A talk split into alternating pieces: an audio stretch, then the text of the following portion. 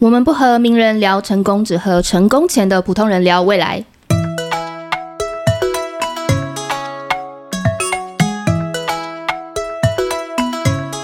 大家好，这里是很适合聊人生的阿姨们。P.S. 还很漂亮，要注意是还很漂亮哦。好的，我们今天来到第三集，我们今天邀请的是，哎，是不是首先先欢迎，先欢迎大阿姨。嗨，大家好，我大阿姨。小阿姨。大家好，我是小阿姨。还有我就是不善于聊天、有点厌世的据点阿姨。然后我们今天所邀请到的是毛毛。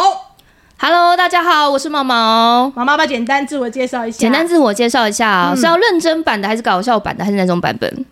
搞笑版的。呃，没有这个版本，刚刚是测试你的。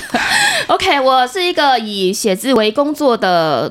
创业人，小小的创业人，今天很开心来上这个节目，也很期待等一下会听到什么样关于我人生的解惑。对，好，既然你的人生有问题，那就把你的问题说出来吧。你知道人生问题很多，我这是要慢慢收拢过来，也是有点困难。嗯，那我先讲一个，哎，这样这么正，直接这样切入主题哦。对啊，不然呢？不需要什么心理准备，前面有什么铺陈之类？铺陈哦，好吧。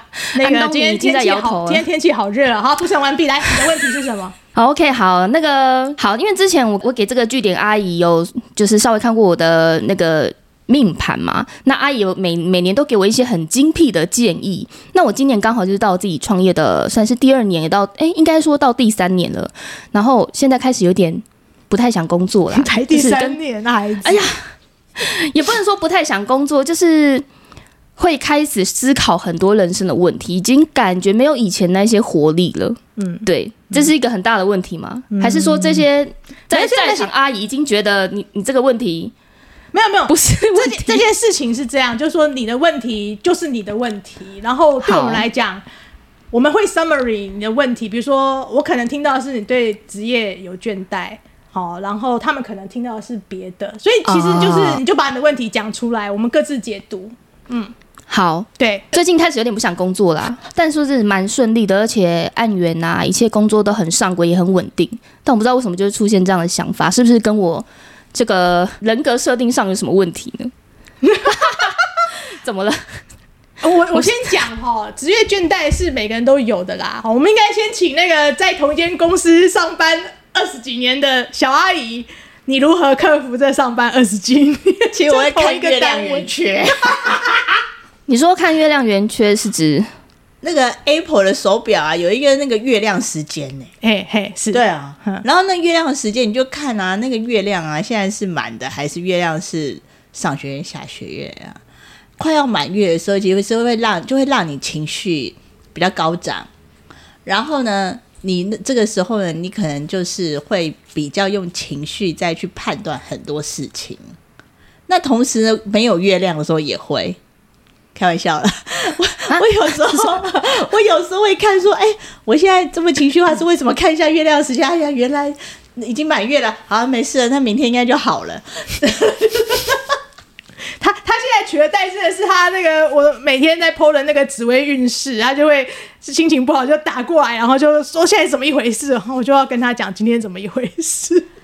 很多事情可以帮助我们度过那个工作的低潮，比如说当星象或者是运势或者是月亮，它有一些什么指示的时候，或者指有什么真相的时候，其实哦，你可以大家可以解释这个这个低潮的时候，其实你就没那么低潮了。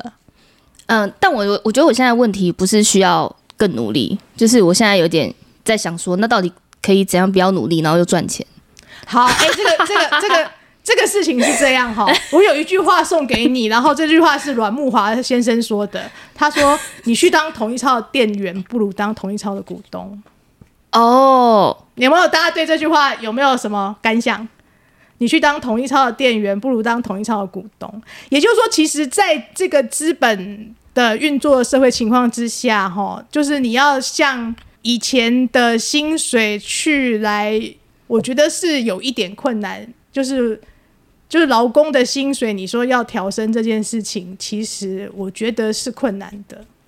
理解。那所以他们就是这个，就是有点棒打老虎，鸡吃虫，就是说。就是说它会是一个循环，棒打老虎，鸡吃虫，虫在蛀棒子，它就会是一个循环。所以金融市场它发明股票这个事情，其实是一个循环，就是说不能去 NVIDIA 工作，你可以买 NVIDIA 股票嘛。然后黄仁勋就必须要听股东的嘛。这个这个逻辑大家现在顺顺顺懂了哈。所以我觉得那个钱的事情哦，对我来讲就是存。那存什么？其实有些存保险，有人存房子，有人存股票，有人存基金，有人存。存钱是最单纯，就是你放银行，它就是生利息给你，那是最单纯的，啊，就是被动收入这件事情。哦，我打岔一下，我本来我本来以为这个节目的性质会是，就是可能看一下我的命盘，哦，然后从里面去发现什么，不是这个样子的。我我觉得命盘这件事情，哈，就是首先哈，我我虽然就是研究紫微斗数，但我真的不希望大家就太依赖这个东西，是因为。宿命论，宿命论这件事情，就是说你已经知道那个结果了，你你要不要玩这件事情？对我来讲，我是害怕的。哦，我我懂，但我现在有嗯，好，就是延续刚刚的话题，我卡到一个问题是，嗯，我我最近在想一件事情，就是想说，呃，我不管是对于想不想赚钱，或是觉得有点不想去赚钱这件事，是有点回归到我自己性格本身嘛？嗯，那我是不是应该要信呃顺应，或者臣服我的性格本身？而不是去改善它。例如说，好，之前那个句点阿姨有曾经有提醒我说，哎、欸，我其实在很多事情的思考上面都会想的比较多一点。嗯、我的这确实也是我现在目前的人生困扰，就很多小事，然后就想想就想很多，但隔天睡醒又忘记了。对，那我是不是应该要去顺应我自己的人格特质，而不是去压抑自己要去改善它？因为其实我也花了很多时间，发现这件事情虽然有微调，但它并没有真的整个消失。就我每天还是处于啊想很多什么，那是不是我应该要去换了一个？也不能说换工作，就换一个工作场景，换一个工作情境，让自己可以顺应自己的性格，让自己过得更开心。好的，来啊，大阿姨，你觉得呢？还是大阿姨你要先冷静一下？大阿姨已经被我逼到，流泪了。大阿姨她的问题其实很简单啦，就是说你已经知道自己是这样个性，然后你觉得好像还可以更努力，还是说干脆就放弃努力？啊，不不那么努力，我没有放弃努力哦，强调一下。其实我反而觉得说你好像没有很清楚你自己的问题。对，因为其实你的问题还是飘在半空中，因为你还是不知道说这个钱对你而言是重要的，还是工作对你而言是重要的。对，我也是这样觉得。你为什么要想很多？因为如果钱不是一个重点的话，不能，用命理来看啦。因为其实这个东西哈，就算我知道你这样的个性，但是我觉得必须要有一些科学或者是不是这么宿命的力量来解答这整个事情，我觉得是比较健康的，因为。啊，我我就我，我就这种人呐，我就这种人，那这件事情是没有意义的，对，所以我会觉得是说，命理是一部分。那对于社会经验丰富的三位阿姨，而且还很漂亮哈的阿姨来说，看怎么样是用社会经验来帮助你这件事情。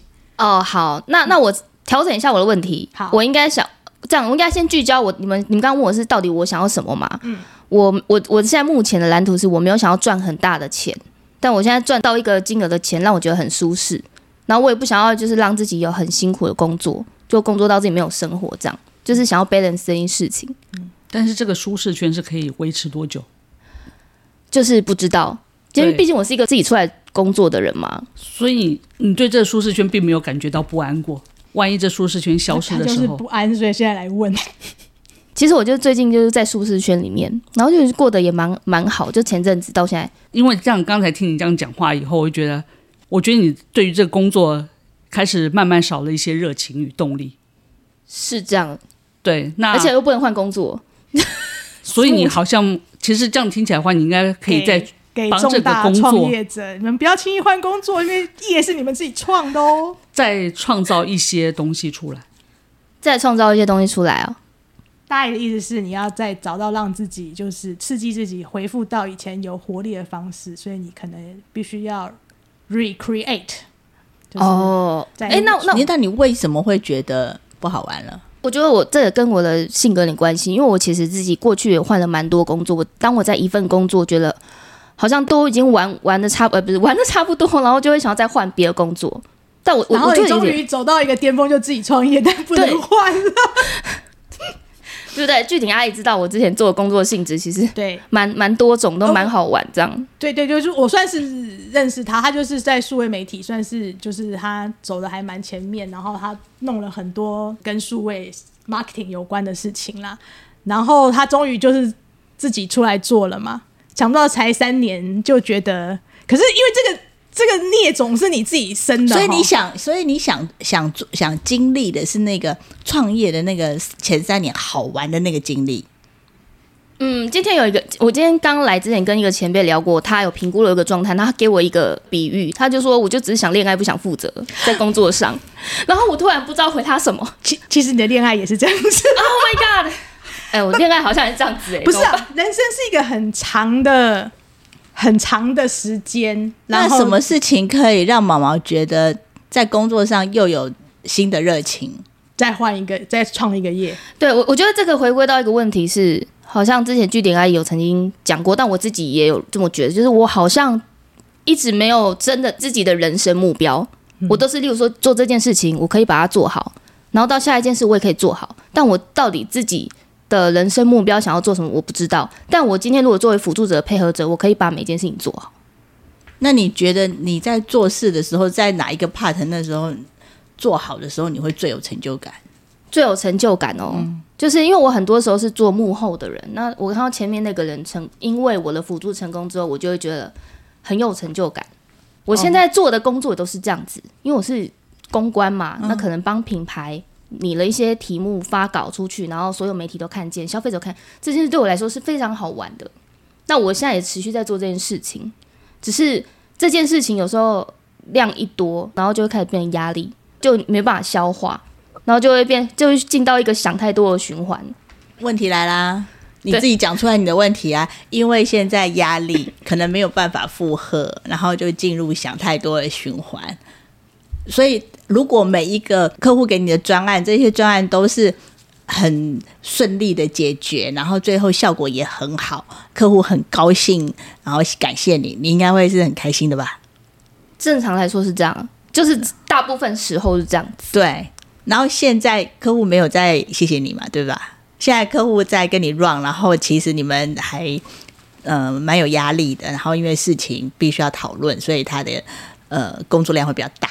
他们其实从过去到现在也不会特别谢谢我，只是我觉得工作压力变大。然后我觉得还有卡到一个，虽然在众阿姨面前讲这个不太好意思，但我就会一直觉得最近对年纪很有感，因为我已经可能快要到四开头，我觉得。对我来说，应该是要一个奋斗的时间。为什么我现在会开始出现这种不确定性，然后想太多，或是觉得不有趣或倦怠？这样，你想太多的时候，都会在想什么问题？我想什么问题哦？嗯、什么都想哎、欸。比如说，好，我们现在想那个那个 project，那个压力大的 project，你觉得想太多的时候，觉得啊，我是不是不要做了？还是说他不会成功？还是说客户会不会因为不满意而换公司？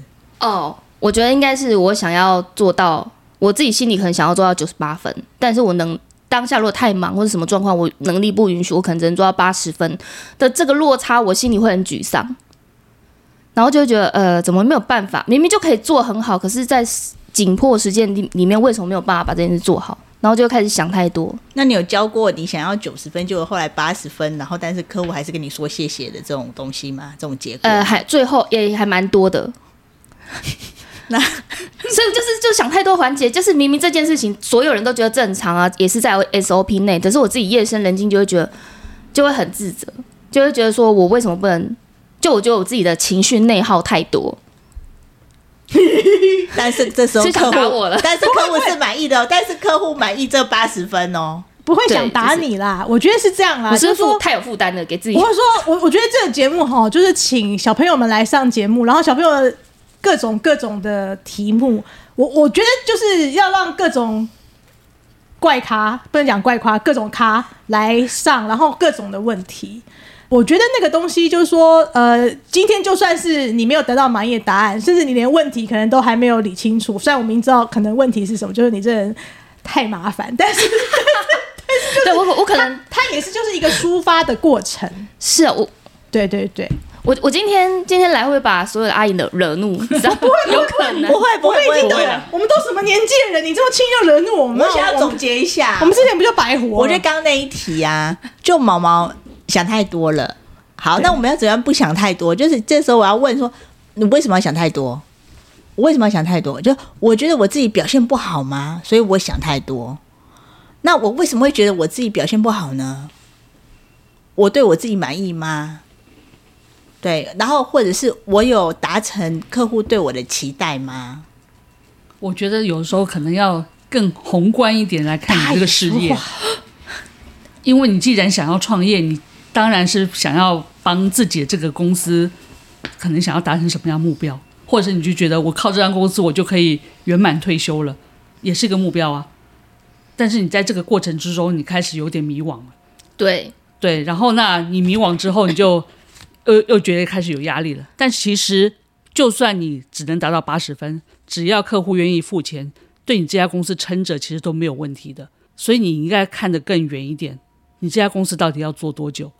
那如果说你这家公司只想要做到五十岁，那五十岁以后，你是不是就可以靠你这十年、十几年的这个工作，让你五十岁之后就不用工作了？那你是不是就要在这个短短的十几年之内，把它打拼到最高点？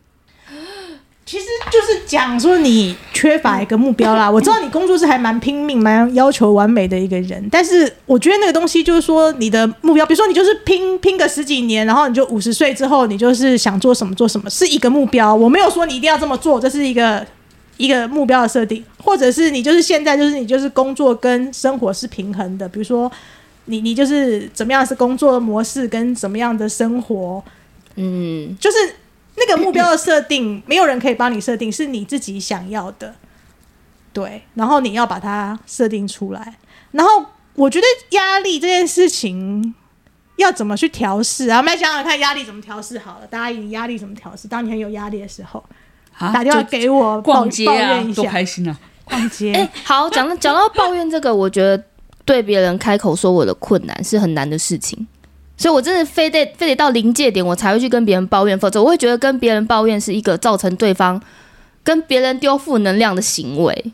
不会，不是这样子的吗？不是啊，不是这样子的。我拍桌了，对不起。就是我觉得承认自己的脆弱跟承认自己的不完美非常重要。就是我是一个有六十个同事的主管，那就是在当你要 coaching 你自己的同事的时候。如果你是一个很权威性，或者是你是一个很指导性的方式，在跟你的同事互动的时候，他们不会去把他们现在真正碰到问题跟你讲。但是我也不是什么都会做啊，所以我我今天刚好，我可能是因为我在这个公司待的比较久，所以我就变成主管了。但是我有很多地方我也是不会啊，那。我们现在只是两个人坐在一起，然后我们来讨论这个问题要怎么解决。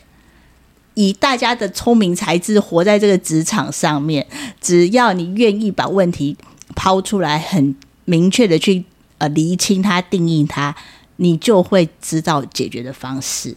不需要，我的经验是，我不需要去带个钢盔，或是带个盾牌，然后在那边。假装我什么都会，然后我全知，然后我可以告诉你你未来解决方向，不需要这样子。我们只要很客观的针对那个问题，然后去想他要接下来要怎么往那个哪个方向去，那个问题就可以得到解决。承认你自己的不完美，这句话好疗愈哦！听完就瞬间疗愈，觉得我到底在盯什么？对呀、啊，其实找找一个你相信的朋友或对象去讲。我觉得那个，当然，我觉得那个态度上面，就是说你那个负能量，就是真的要可能要拿捏一下。就是如果真的自己都觉得就是说，哇，太黑暗了，那可能要说。但是就是你跟朋友讲这个事情，我觉得是可以被接受的啊。嗯，对，因为其实其实每个人，你知道为什么台湾现在心理智商比较多，是因为大家都开始觉得就是说啊，找朋友讲啊不太好。但早期台湾没有那么多心理智商，是因为大家就是出。处逼 gay 比较就摸摸啊拱啊呢，就是台湾是比较紧密的一个，那美国他们就是比较大嘛，然后就比较分的比较远，然后他们就是也觉得人际要比较有距离，所以他们就有很多心理智商师。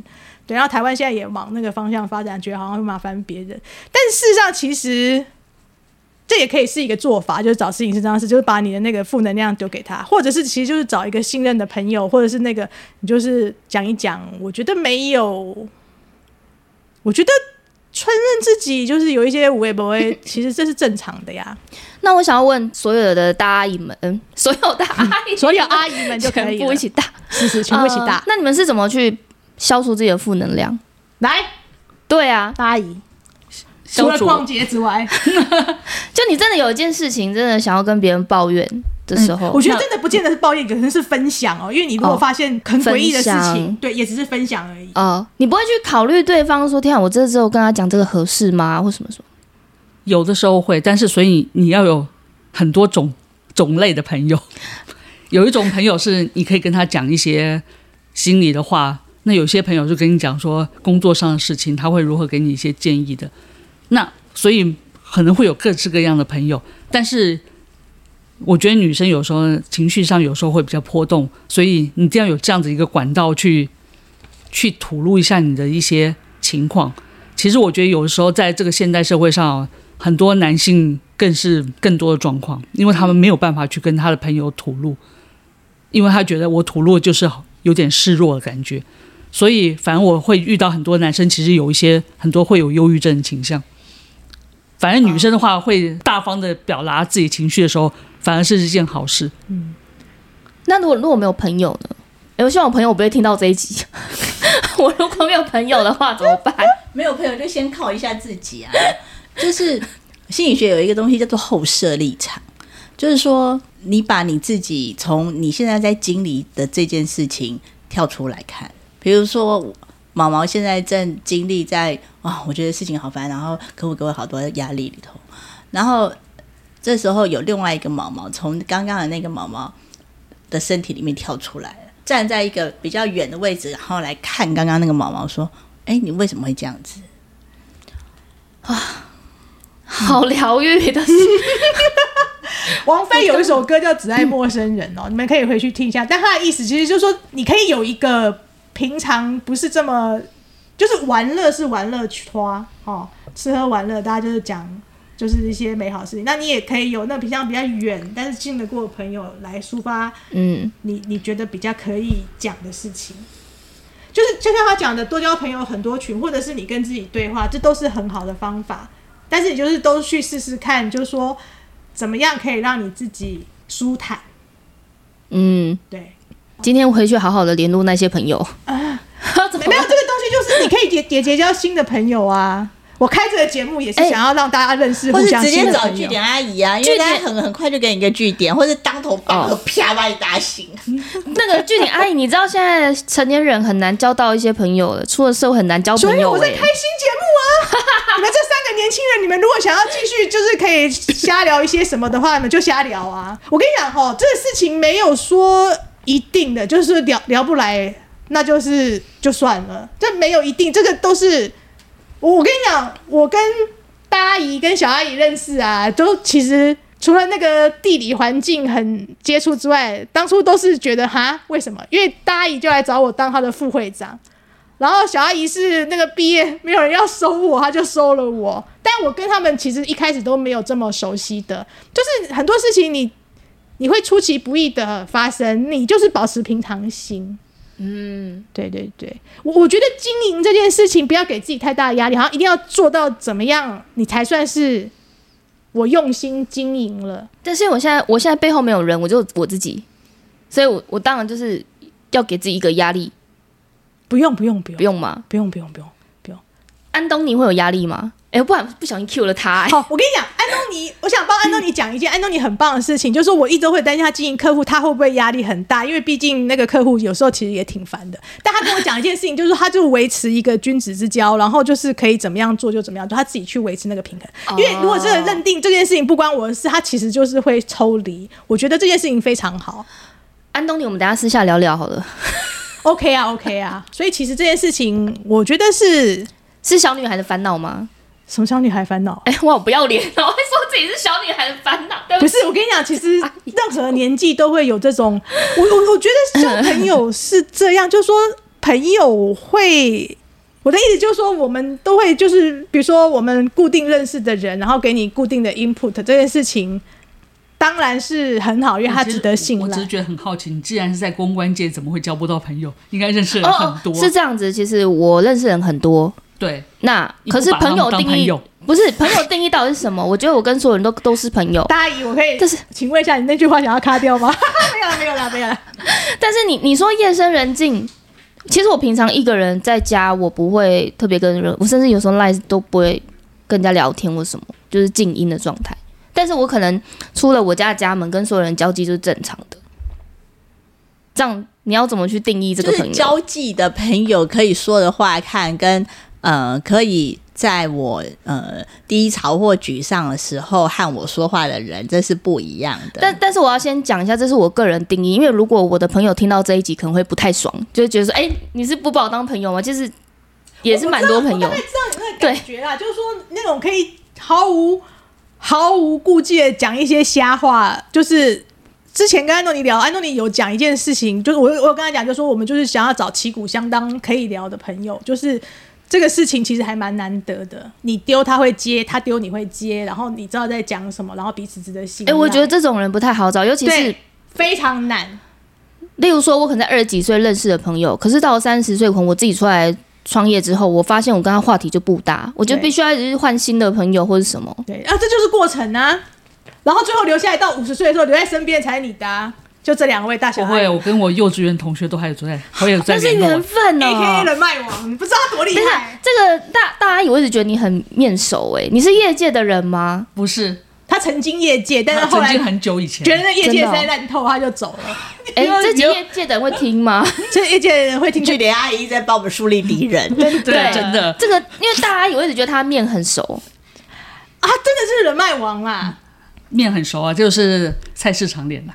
啊，你你客气客气，对，但是就就就是对啊，来，你刚才的问题是什么？幼稚园的朋友，对，你有幼稚园的朋友？哦、不是啊，所以我觉得，哎，幼稚园朋友多现在每年都还是会联络、啊。那是？其实不是因为工作的关系或什么，但是你真的有很……可是我会珍惜每一段的缘分。所以为什么小学同学的可能聚会都是我在办的？那其实我觉得好像透过这样聊聊的方式，就心情会好一点、欸。是啊，好像真的讲出来真的有差，有有差啊，有差。就是有时候就是你也就莫名其妙就讲一讲，然后嗯，大家就回一回，不管是认真的、搞笑的，或是怎么样，我觉得那个是人际交流啦。但是就是说，一样旗鼓相当的聊天版，这个很重要。那这个东西你就必须去自己去找，然后甚至很多群都没有关系。那个人脉王他很棒的一件事情，他就是他有幼稚园、小学、国中、高中、大学，他都有，然后还有读书会，然后还有各种，还有跳舞的，而且他喜欢，对，他喜欢，喜欢做，对对对，对，对，像我又怎么又来了，怎么又要聚，对对对，哎、欸，他跟 某个前辈很像哎、欸。这个东西就看个性啦。那你可以有各种模式去去选择你要人脉王。你对这经营这个有没有什么想法？你有没有想要鼓励我收起来，我再去上班好了？毕竟真的自己一个人做，要考虑太多层面的问题。呃、这个是回到第一集的问题。对不起，第一集问题就是自己做真的会比较孤单。我等下再回去听一下。我所以所以如果说是自己做的话，更需要有一个你要知道自己为什么也需要这样子做。不然的话，我就说时间就过去了。然后你过去三五年以后，你就想说啊，那我再回去上班好了。然后回去上班的时候，老老板就说：“哦，这个年纪哦，拍谁哦，不雇佣。”哎，我最近有很多身旁超过四十岁的女生都是很厉害，然后都处于待业中。哎，我很怕我自己到某个阶层也会变成那样。我不想要成为那样。那你就好好经营现在的公司啦。好，我加油。哇，多激励啊！对，很激励。我来今天来阿姨的节目，又被疗愈，又很激励。谢谢你称赞这个节目。我我是觉得这样子啊，就是说我们也需要那个吸取你们年幼的鲜血来滋养我们老去的灵魂啊！不是，没有，我这我这还不够年幼，你要可能下一集要再找更年幼，什么一开头那种。你们想说要找一些未成年来上？呃，对不起，我岔题了。我，我聊不出话来，因太年轻的。我觉得你们这个年纪很棒啊，很迷惑。但是又有很有生命力，就很好啊！哦，对啊，哎，那你们觉得呢？这个年纪对这个年纪有什么看法？二三十岁，我觉得要好好把握青春呐。那那请我想要知道，阿姨们，你们在面对四十岁来临的时候，会不会很焦虑，或者怎么去看待四十岁这个岁数？因为我可能在几年后就要踏到了。最后一个问题，我们来回复我们如何面对我们的四十岁。我应该是我不是四十岁，我是四十三岁。我四十三岁那一年，那个我儿子小学毕业去读国中，然后我就觉得啊，我责任了去，我就卸下很多什么爱妈或者是什么那种家长会员这种这种事情，然后我就时间就变多了。我一直对一件事情很焦虑，就是我没有办法嗯有信心的跟外国人、跟美语人士说话，所以我就去上英文课了。对，然后我上完英文，我上了英文课以后，我觉得。呃，这件事情对我改变很多。然后我我那跟呃英美人士讲话，一直是我很害怕的事情。后来我就在我公司做了连续做了三年的 project，我们都请英美人士邀请他们来台湾做 workshop，就逼我自己必须要跟他们交谈。这件事做了以后，我就觉得我世界打开了。就就算我没有出国留学，so what？然后呢，我就带着我的同事去米兰参加呃展览，对，然后在那边我也可以就是呃使用第二个语言，然后去跟他们交流。从此以后，我就觉得说没有什么东西难得了我。当我可以用呃英文去 Google 搜寻的时候，那整个世界又不一样了，跟中文搜寻完全是不一样的事情。我觉得每一个人在自己人生中会有一个想要追求的事情，你可能会觉得一直怎么没有去追求。我觉得四十岁有可以做一件事情，就是说你以前放了很久没做，然后你又很羡慕的，然后你去做，去做了以后，你四十岁、五十岁都会不一样。那我觉得我的转捩点没有到四十岁，我觉得转捩点在三十五岁的时候，很早哎、欸，因为三十五岁的时候就开始发现原来。公司都会倒闭的。等一下，因因为大学大学毕业之后有去了那个唱片公司，啊，现在没有唱片公司，很少了。就是以前还有卡带的时代，所以后来就变 CD 的时代。现在谁听这些啊？所以没有唱片公司，然后又去了动画公司。台湾那时候是全世界最大的动画代工公司工厂，但这家也倒了。所以那时候就会开始觉得有点迷惘，说哇，那不知道。我到了五十岁的时候，还可以做些什么？万一公司都倒闭的话，所以那时候就有开始有慢慢的想这些。可是呢，那时候三十几岁的时候，还是有一个憧憬，就是说我一定想要去外商公司中工作，这是一个我的目标和希望。然后，所以后来到三十三四岁的时候，终于去了一家外商公司。可是真正进去以后，你就发现，哎，跟我想象的。不太一样，再来就是我这个目标达成了，那我之后还有未来这个漫长日子，我要怎么去再去做经营？那时候就会再开始考虑、再想、思考了，所以才会在三十五岁那年会有一个转折点。对，那像你的话也是现在三十几岁，所以你就要开始慢慢思考，你到底创业这条路到底适不适合你？如果适合的话，你就必须要坚持的走下去。因为坚持走下去，最后就会是你的。对，如果说你到时候哎做了五年之后，你就觉得好，我不要干了，就发现啊，就我刚才讲的履历表拿出来的，老板说嗯，这个好像请不起，然后年纪有点大，这些状况就会开始出现。嗯，句点阿姨有话想讲，没有，就是跟他们回答一样的问题。我大概也是差不多三十六岁，就是二零零八年金融海啸，然后我从北京回来，然后我那个时候就在想，我如果但有发生一些事情啦，我就在想说，我如果不回正规体系，我会饿死。我就认真的在想这个事情，然后我就决定到底会不会去住北车当游民，所以我就没有去找正式的工作了。然后就发生了很多事情，然后我觉得那个事情是是我想要的，就是我体验了很多不同的状况，就是你知道很多很多很有趣的事情在发生，你也看了很多各种人。